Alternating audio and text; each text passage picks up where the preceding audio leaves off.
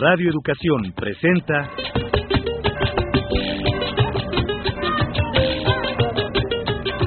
Encuentro con el Son.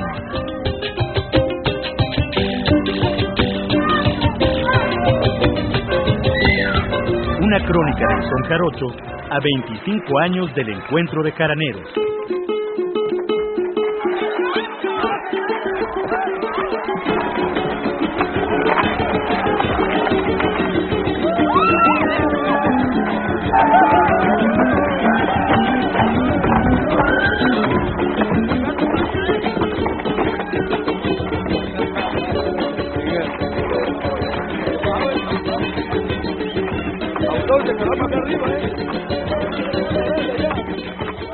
Tal amigos y amigas? Nos da muchísimo gusto saludarlos desde su programa Encuentro con el Son, Crónica del Son Jarocho, a 25 años del encuentro de jaraneros en este programa. Ya es el 4, así que nos da muchísimo gusto que nos acompañen. Mi nombre es José Ángel Domínguez y me acompaña el doctor Ricardo Pérez Monfort, a quien le damos la más cordial bienvenida, maestro y amigo. Muchas gracias, José Ángel. Y si recuerdan, nos quedamos en el programa pasado de cómo la literatura se había encargado de la descripción de los fandangos a lo largo del siglo XIX y de cómo eh, esto había, por un lado, eh, generado un reconocimiento muy particular del ámbito culterano a lo que sería el ámbito popular.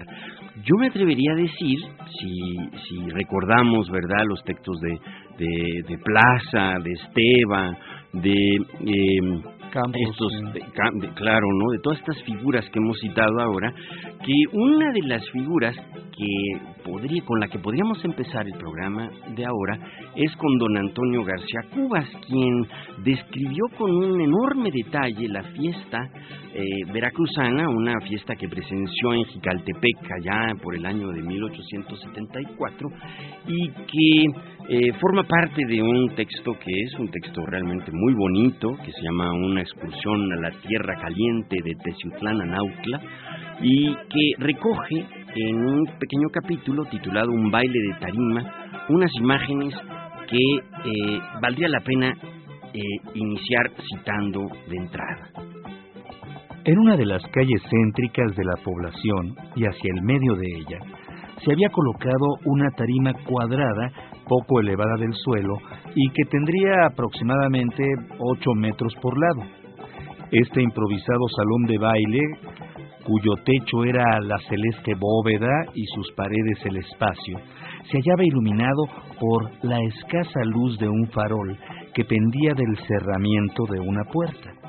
En torno de la tarima se había formado el estrado, ocupado ya por los invitados que antes que nosotros habían llegado. Una arpa, un bandolón y una jarana eran los instrumentos a cuyos primeros acordes se disponían al baile las parejas, subiéndose a la tarima. Ejecutaba la música alegres sones, muchos de ellos pertenecientes a bailes pantomímicos. La gracia y la destreza de los que bailan consiste en no perder el compás y en imitar con la planta de los pies el ritmo musical. Cantas el estribillo, concluido el cual cambian de posición las parejas. El ingenio, la sátira y un fin cáustico se revelan en las estrofas cuya gracia y mordacidad aumentan los contantes con su picaresco modo de decir. Los versos no todos son para escritos, pues para ello sería preciso mojar la pluma en tinta colorada.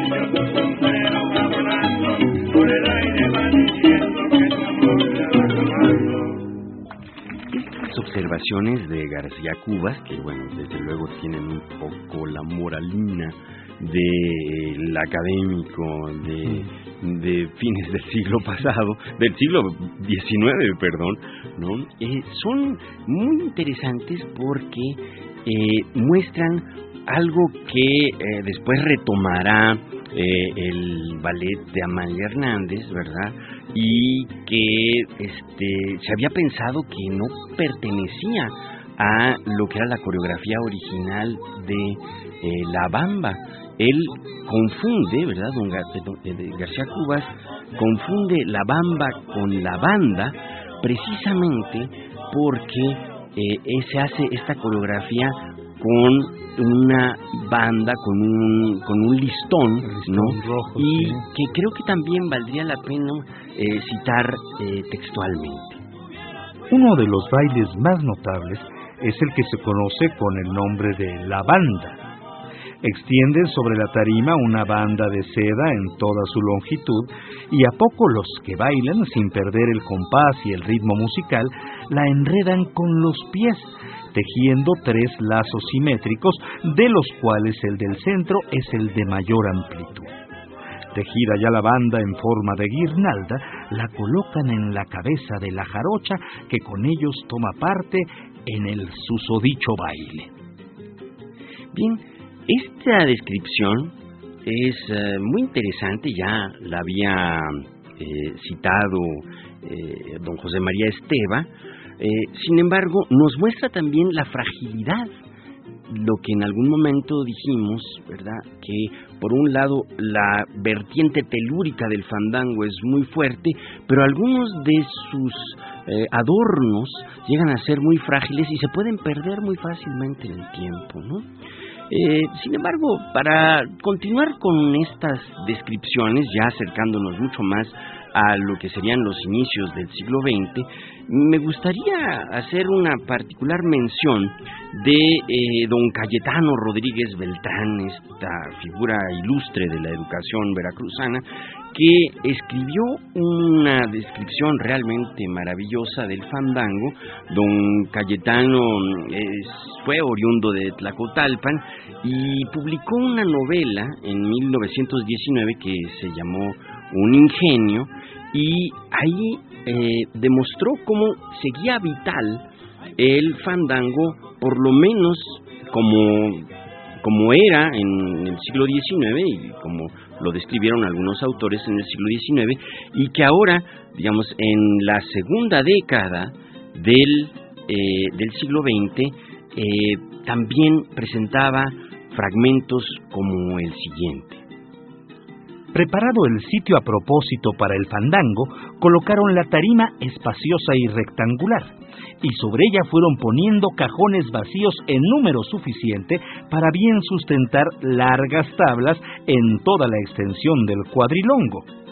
Enseguida estiraron una lona por medio de tensas cuerdas amarradas a las horquillas de los árboles que se erguían al pie del altozano con la mira de servir de toldo a los bailadores.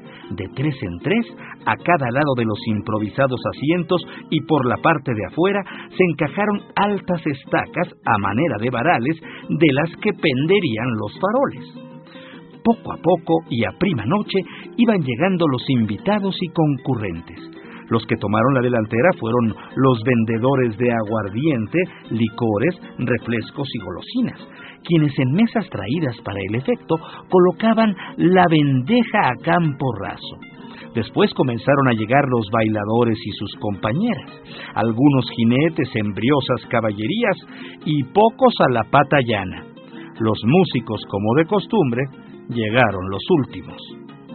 Cuando estuvieron juntos los músicos, que alcanzaron a cinco, se acomodaron en un ángulo de la fila de los asientos, lugar destinado para la orquesta. El del violín fue rascando las cuerdas con el arco repetidas veces sin sacar ninguna consonancia. El de la jarana probó algunos registros. El de la guitarra echó no pocos tientos. El del requinto pespunteó menudo y el del arpa tintineó fino y bordoneó hondo. Con ese preludio, las bailadoras tomaron sitio unas después de otras en toda la extensión de los tablones los cantadores se encuclillaron haciendo rueda a los músicos con los sombreros echados sobre los ojos y las manos prestas para ponerlas a guisa de bocina a ambos lados de los mofletes y aventar coplas y chillar estribillos.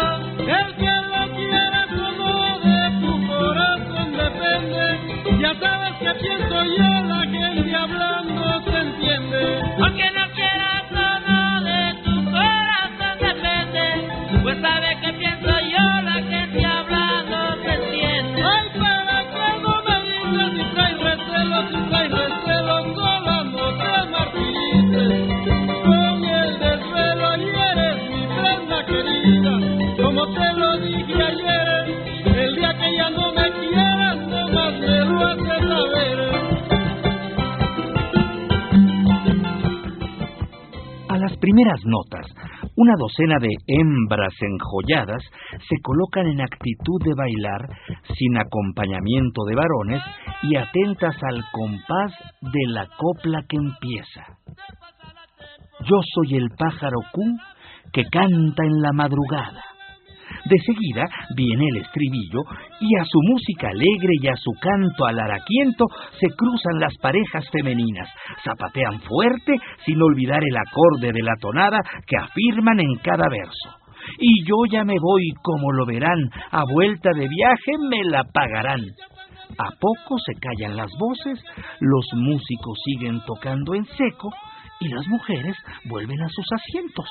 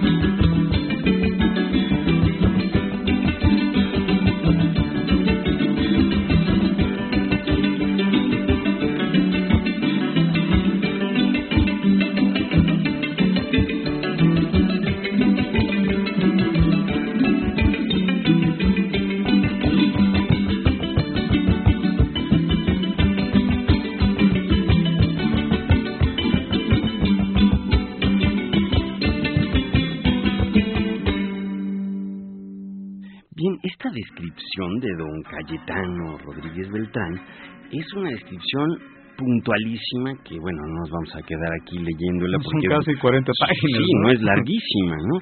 Sin embargo, muestra un, un factor que, que es importantísimo, ¿no? Que eh, el, la fiesta ya está tan arraigada en el ámbito popular que incluso ya forma parte, podríamos decir incluso de la misma nostalgia de don Cayetano, ¿no? Porque él seguramente lo lo vivió en, en, épocas en que el fandango era un fandango realmente opulento. Si pensamos en 1919, pues en pleno proceso revolucionario, seguro el fandango se había eh, pues empobrecido, empobrecido eso, ¿no? Sin embargo, el, la, la descripción de don Cayetano es realmente eh, espectacular. Yo me atrevería a decir que es una de las descripciones más maravillosas que se han escrito sobre el fandango, sobre todo este fandango decimonónico. Efectivamente, estas imágenes de bienestar, amigos, poco tiempo tardarían en desarticularse. El oriente del presente siglo trajo consigo un futuro nada halagador para los comerciantes y ganaderos de los llanos y la tierra abajeña veracruzana. Hay un fenómeno que creo que es muy importante y es que eh, el desarrollo de la región fue tan intenso por una parte y por otra también se generó tal cantidad de pobreza, ¿no? Había muchos ricos, muchos, perdón, muchos pobres y tan pocos ricos, ¿no?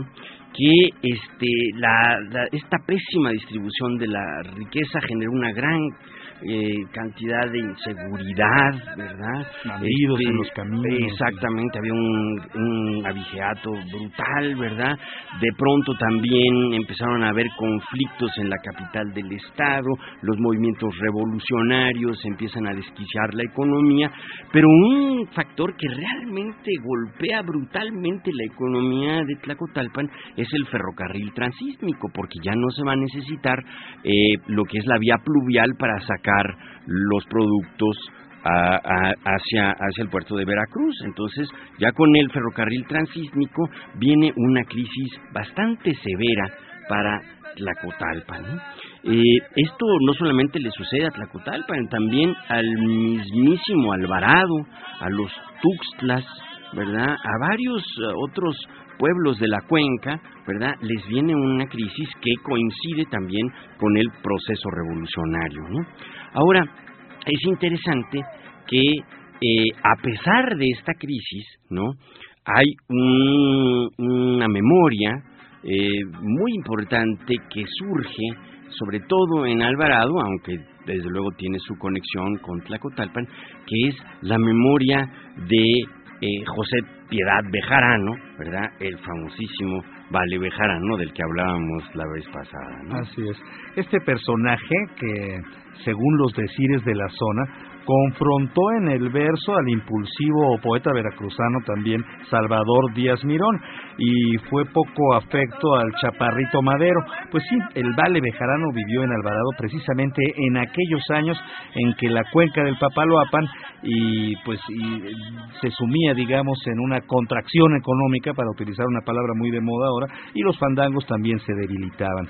Su personalidad, su gusto por la rima ágil y ocurrente lo hicieron una celebridad en la zona y aún hoy es por supuesto referencia obligada a la hora de reconocer a los versadores sotaventinos. Hay una gran cantidad de anécdotas que se cuentan de él y muchas de ellas son las que suceden en los fandangos. Eh, por lo que no sería difícil, ¿verdad?, que en estas épocas tan malas eh, tampoco se dejaron de festejar los fandangos, sino más bien siguieron ahí, nada más que quizá con menos brío, ¿no? Pero para no este, entristecernos demasiado por esta contracción del fandango, valdría la pena eh, contar algunas algunos uh, cuentos de del Valle Bejarano, por ejemplo. Una vez se cuenta que llegó a un encuentro de músicos y cantores y bailadores a un, y un personaje, ¿verdad? Un afamado trovador del fandango, del rumbo de la Mistequilla, a quien apodaban Lunita, le dijo el siguiente versito al Vale. Si tu saber me entretiene, pretendo que ahora me digas los pelos que un cuero tiene en medio de la barriga. Y sin pensarlo mucho, el vale se prodigó diciendo, La pregunta que me haces ya no me coge confuso.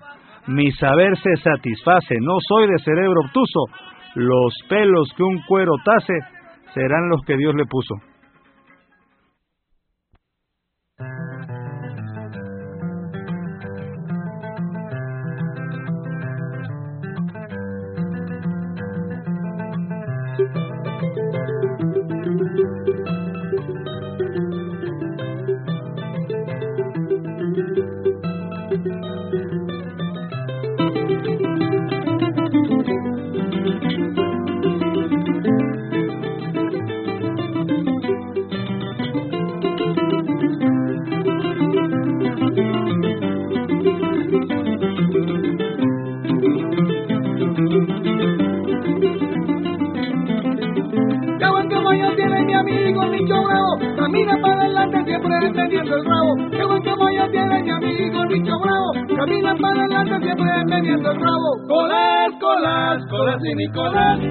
Que me quieres, me dices que te vas. Si quieres, si puedes, tú no me olvidarás. Mientras siga cantando los versos de colas.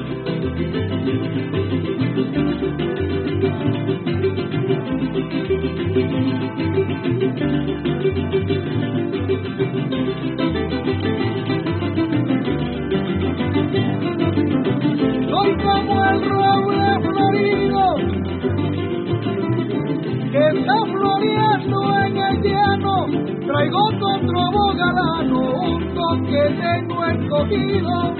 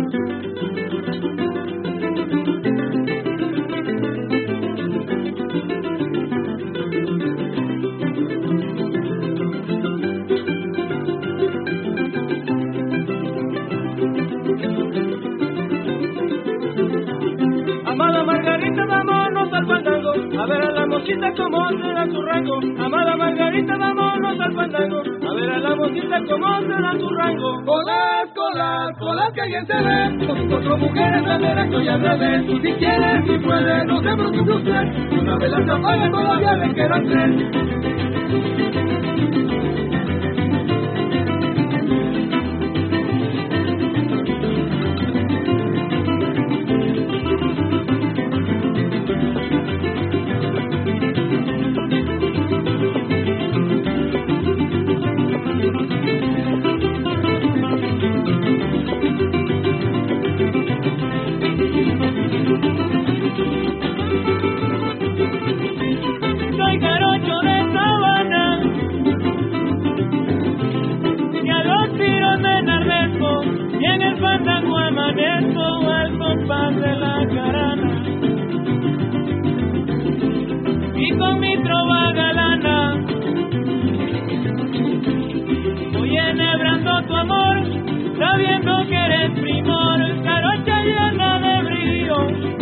Siendo del mismo río no te rindes al calor. Siendo del mismo río no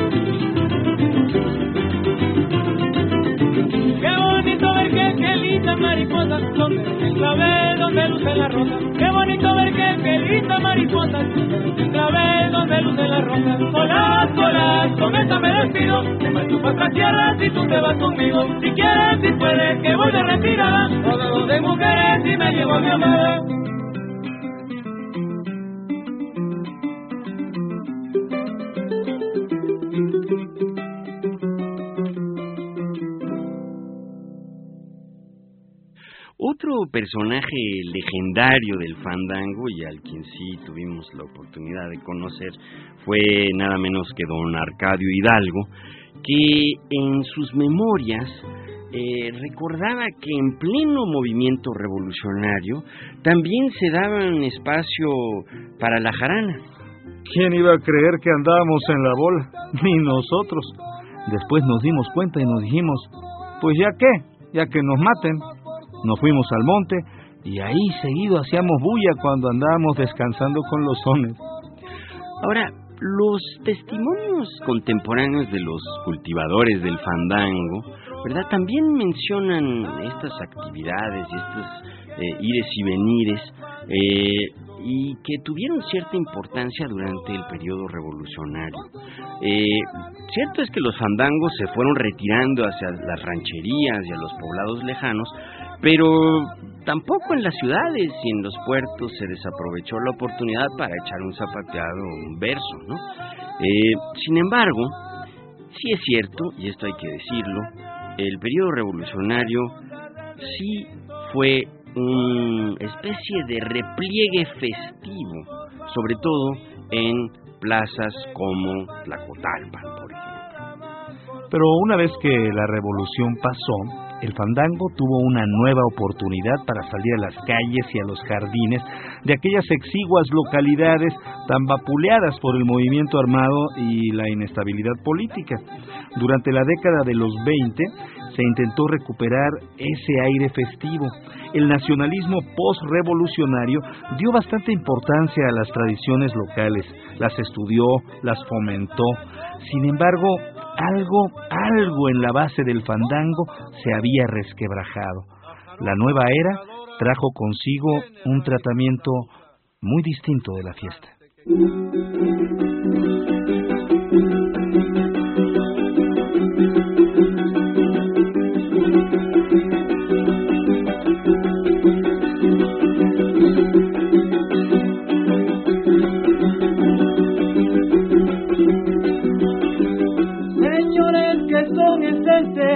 Señores que son esentes, señores del fandanguito, señores del fandanguito.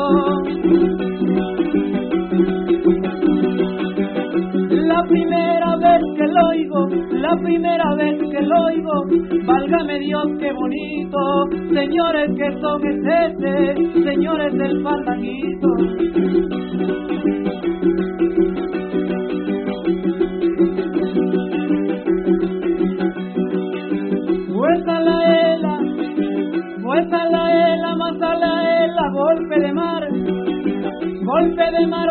De vela, dime mi bien para dónde me lleva, si para España, para otra tierra o a navegar al mar para afuera.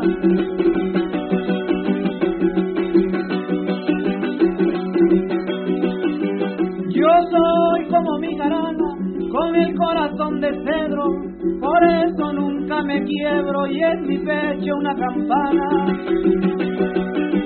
Y es mi trova campirana como el cantar del jilguero, eso soy garanero y afino bien mi garganta y mi corazón levanta un viento sobre el potrero.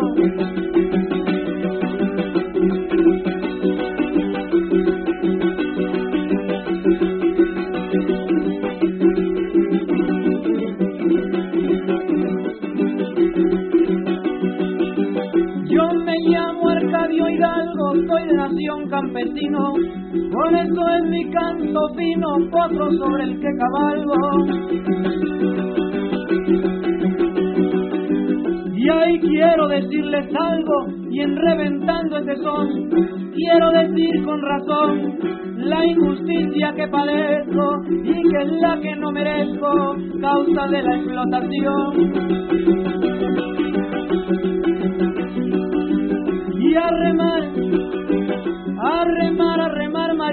Que aquel que no rema no gana dinero. A remar, a remar en el río, que aquel que no rema no gana navío.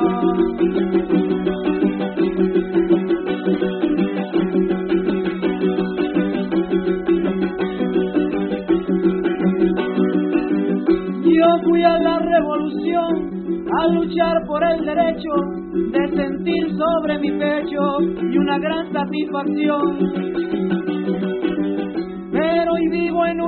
rincón cantándole a mi amargura, pero con la fe segura y gritándole al destino que es el hombre campesino nuestra esperanza futura.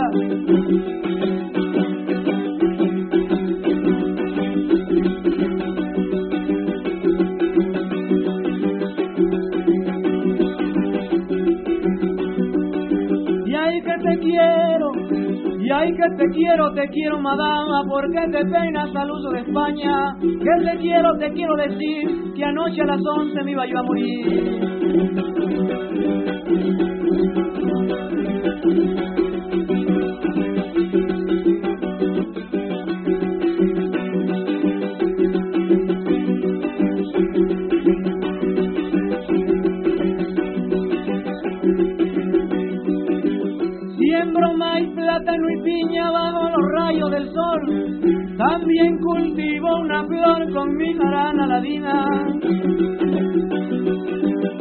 Es la estrella matutina la que marca mi dolor, la que con su resplandor va fijando mi destino y que anuncia al campesino que comienza la labor.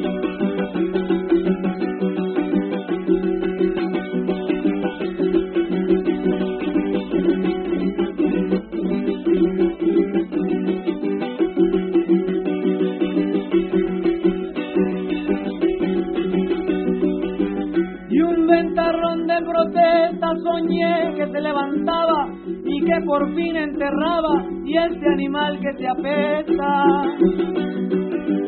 que grita como una bestia en medio de su corral, que nos hace tanto mal y nos causa gran dolor, nos chupa nuestro sudor y hay que matarlo con paz.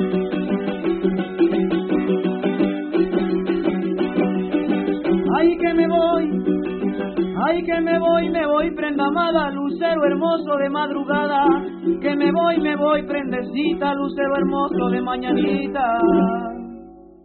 Ahora, hacia la tercera década del siglo XX, eh, hacia ese momento, es realmente cuando el son jarocho decide salirse de su terruño para iniciar lo que hemos llamado el acercamiento al gusto cosmopolita del México por revolucionario. Es precisamente en esa época cuando algunos eh, soneros eh, que viven una crisis bastante severa en su región eh, deciden pues irse a, otros rumbos del país y buscar su fortuna un tanto, podríamos decir, lejos de de Veracruz y se van acercando a la Ciudad de México que eh, ahí se vivía una especie de, em, podríamos decir, de fiesta cosmopolita. Eh, cosmopolita es un decir, ¿no? Porque por un lado había un afán por la modernidad, se quería formar parte del resto del mundo, este, pero por otra parte también había un discurso nacionalista que reivindicaba ¿no? Este, lo que eran los valores locales. Y entonces es interesante que ese discurso nacionalista reconoció lo que son las expresiones eh, culturales populares en distintas regiones y las juntó todas, ¿verdad? Este, y con eso se hicieron eh, revistas nacionalistas en este México reordenado, podríamos decir, durante el periodo del general Cárdenas, y los usos y las tradiciones locales eh, empezaron a revalorarse.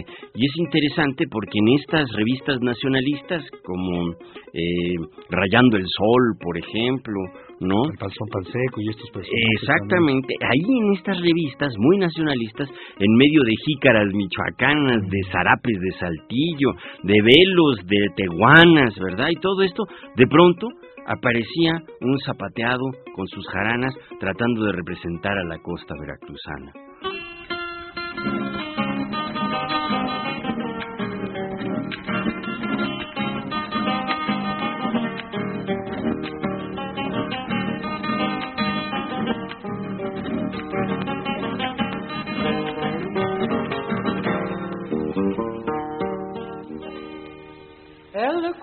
Curritipi cantaba en medio de un burruscal. El curritipi cantaba en medio de un burruscal. Y en el canto lamentaba el no poderme olvidar. Curritipi, pero qué dolor, antes sí, pero ahora no. Cuando oigo en los burros cantar el curritipi, cuando oigo en los burros cantar el curritipi, Lanzo un suspiro muy hondo porque me acuerdo de ti. Curritipi, pero qué dolor, antes sí, pero ahora no.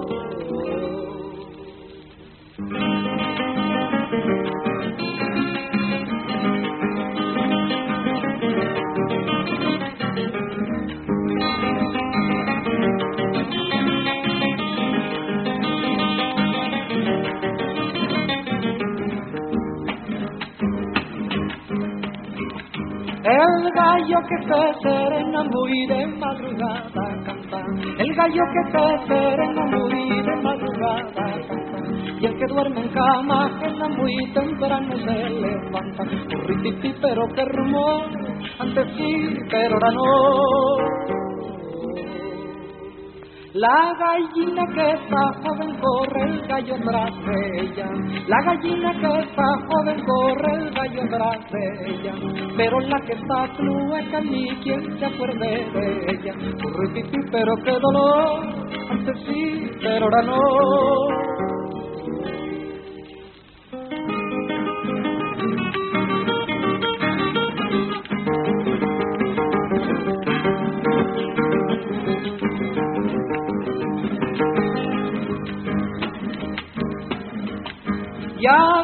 La luna llena con su lucero en compañía.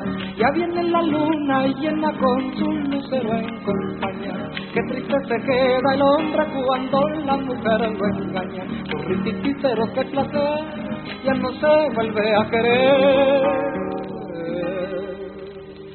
Dame la flor que te di, que con ella me divierto. Dame la flor que te di,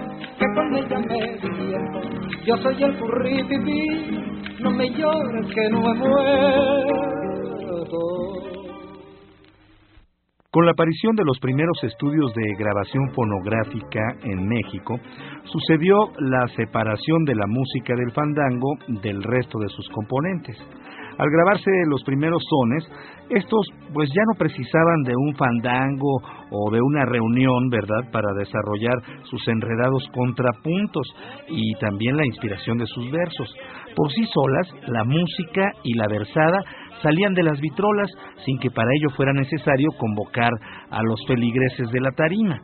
Con las grabaciones también aparecieron los derechos de autor y con ambos un grupo de individuos que no solo multiplicó las oportunidades de escuchar un son fuera de un fandango, sino que también pues incrementaron sus muy particulares beneficios económicos.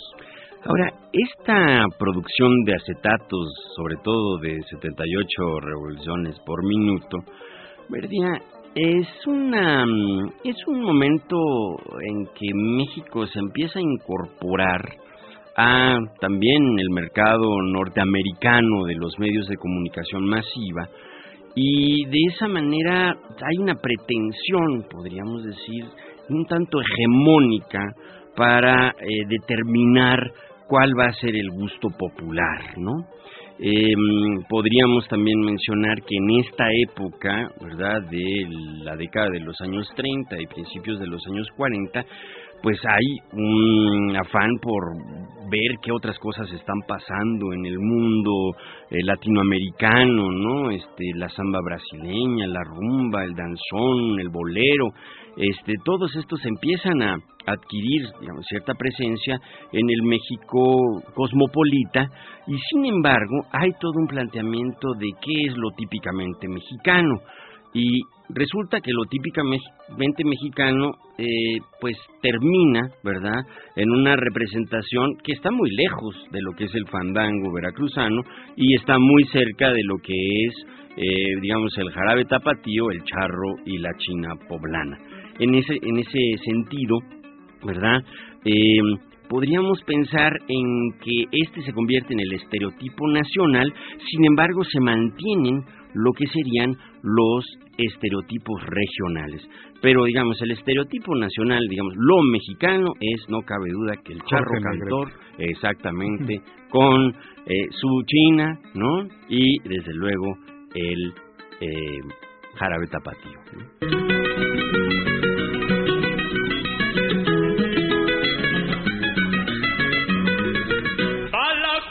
La guerra y no me quiso llevar, y no me quiso llevar, Malacu se fue a la guerra. Le dije a mi compañera, vámonos a navegar, a ver qué sale primero al otro lado del mar. Y ariles y matariles, ariles de aquel que vino, a darle agua a su caballo, se le murió en el camino. Ariles y matariles, ariles del carrizal, me picaron las avispas, pero me comí el maná.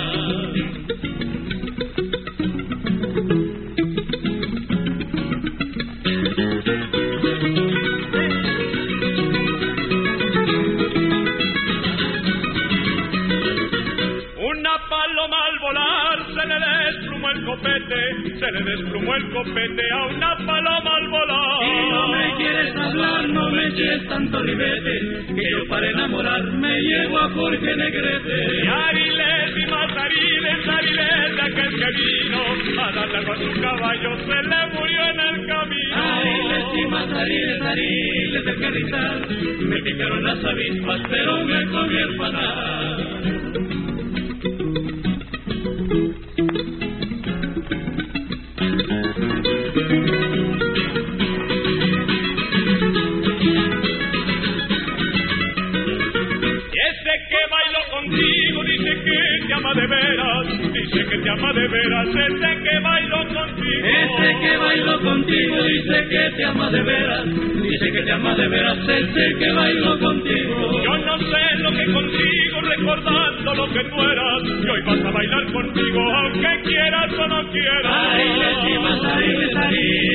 Que vino, a la legua su caballo se le murió en el camino. Ariles y más ariles, ariles de que me picaron las avispas pero me comienzo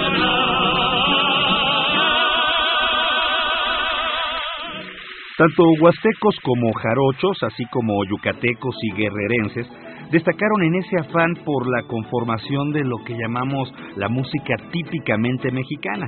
Los yucatecos también ya habían demostrado su capacidad lírica y musical en los años 20. Avanzada la siguiente década, la trova de Yucatán inició un repliegue que no la alejó demasiado de la escena popular. Pronto se vinculó a los géneros románticos un tanto más cosmopolitas, abandonando en su lugar aquella contienda.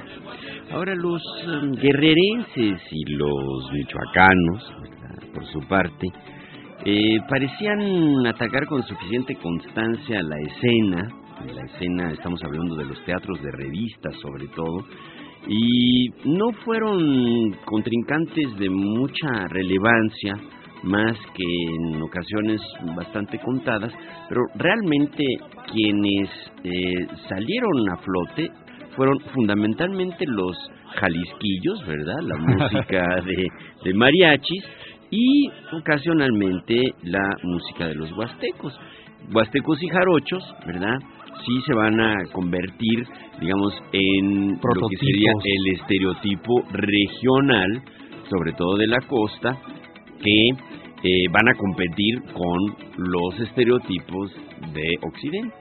Y basta recordar la importancia de los guapangos, por supuesto, y eh, también de los sones veracruzanos, ¿no? En el repertorio también estos géneros de los mismos charros cantores. Sin embargo, la fuerza de la imagen y el sonido de los mariachis o los tríos rancheros que acompañaban a las mejores figuras de la canción Bravía, pues terminó por establecerse como el elemento favorito de esta cuestión nebulosa que se llama identidad nacional en estos espacios etéreos del gusto popular. Esto se logró sobre todo gracias al naciente sistema de estrellas fabricado por la industria cinematográfica y la radiofonía mexicana. La fuerza popular y ranchera provocó que algunos jarochos o huastecos incluso se vistieran de charros e interpretaran piezas del Bajío, cambiando el arpa veracruzana por la de tierra caliente, el rasgueo por el chuntata o incrementando su popularidad con canciones que hacían referencia al alcohol y al machismo. Bueno, esto lo que lo que hace es que construye el clásico estereotipo nacional, digamos el, el mexicano para exportación, ¿no? Y que em, va a aparecer en, sobre todo en los medios de comunicación masiva, en el cine, en la radio, en el teatro, y eventualmente lo va a explotar de una manera eh, ad, nauseam, ¿verdad? La mismísima televisión, ¿no? Pero bueno, de eso ya nos ocuparemos en el próximo programa. Muchísimas gracias por acompañarnos. Los esperamos en nuestra próxima emisión.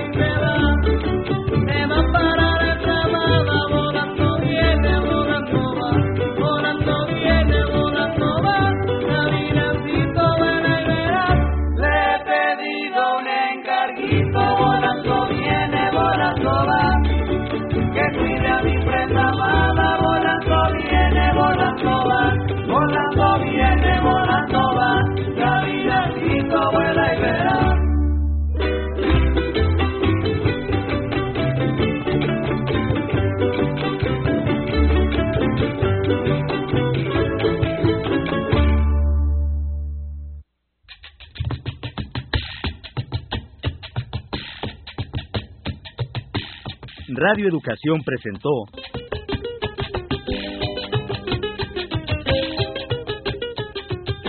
Encuentro con el Son.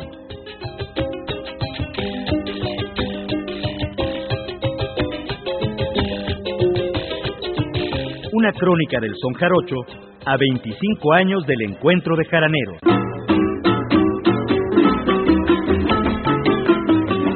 En este programa escuchamos música de los grupos Arcadio Hidalgo y el grupo Mono Blanco, Los Pollos, Siquisirí, Guti Cárdenas y Jorge Negrete. Participamos Alejandro Ramírez, Luis Luna, Ángeles Medina, José Ángel Domínguez, Ricardo Pérez Monfort y Graciela Ramírez.